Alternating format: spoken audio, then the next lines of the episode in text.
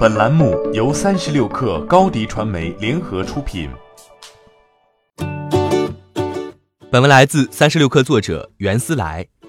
九月六号，雷军在其个人微博宣布，小米在印度的销量累计超过了一亿部，印度已经成为了小米能够和国内分庭抗衡的重要市场。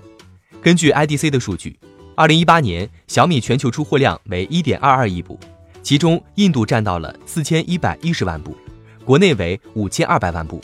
到了今年二季度，小米国内出货量为一千一百七十万部，而印度的销量已经达到了一千零四十万部，几乎与国内持平。可以预想到的是，未来印度可能会成为小米的第一大出货地。小米现在在印度的市场占有率已经达到了百分之二十九点七，超过三星，登上了第一的位置。但在印度，小米销售的绝大多数仍为价格低廉的红米系列，同时在印度的增长速度已经从两位数降低到了个位数，可以看出小米在印度已经步入了稳定期。这并不意味着高枕无忧，随着国内市场的萎靡不振，印度俨然成为了国内手机厂商的第二战场。除了小米之外，OPPO 和 vivo 在印度进攻汹汹。OPPO 除了母品牌外，其同宗的兄弟公司一加和 Realme 已经在印度市场分得了蛋糕。一加手机主攻利润丰厚的高端市场，Realme 则对准了小米的低端产品。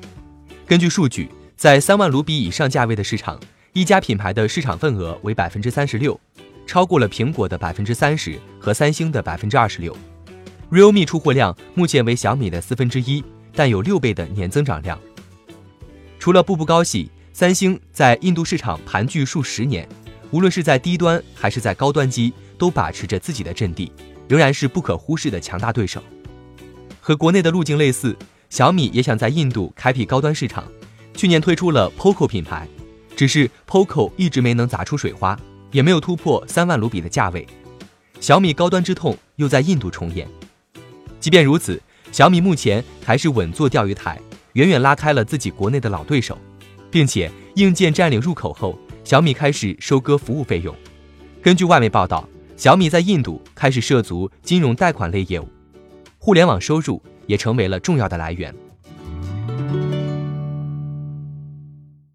欢迎加入三十六氪官方社群，添加微信 baby 三十六氪 b a b y 三六 k r，获取独家商业资讯，听大咖讲风口，聊创业，和上万课友一起交流学习。高迪传媒，我们制造影响力。商务合作，请关注新浪微博高迪传媒。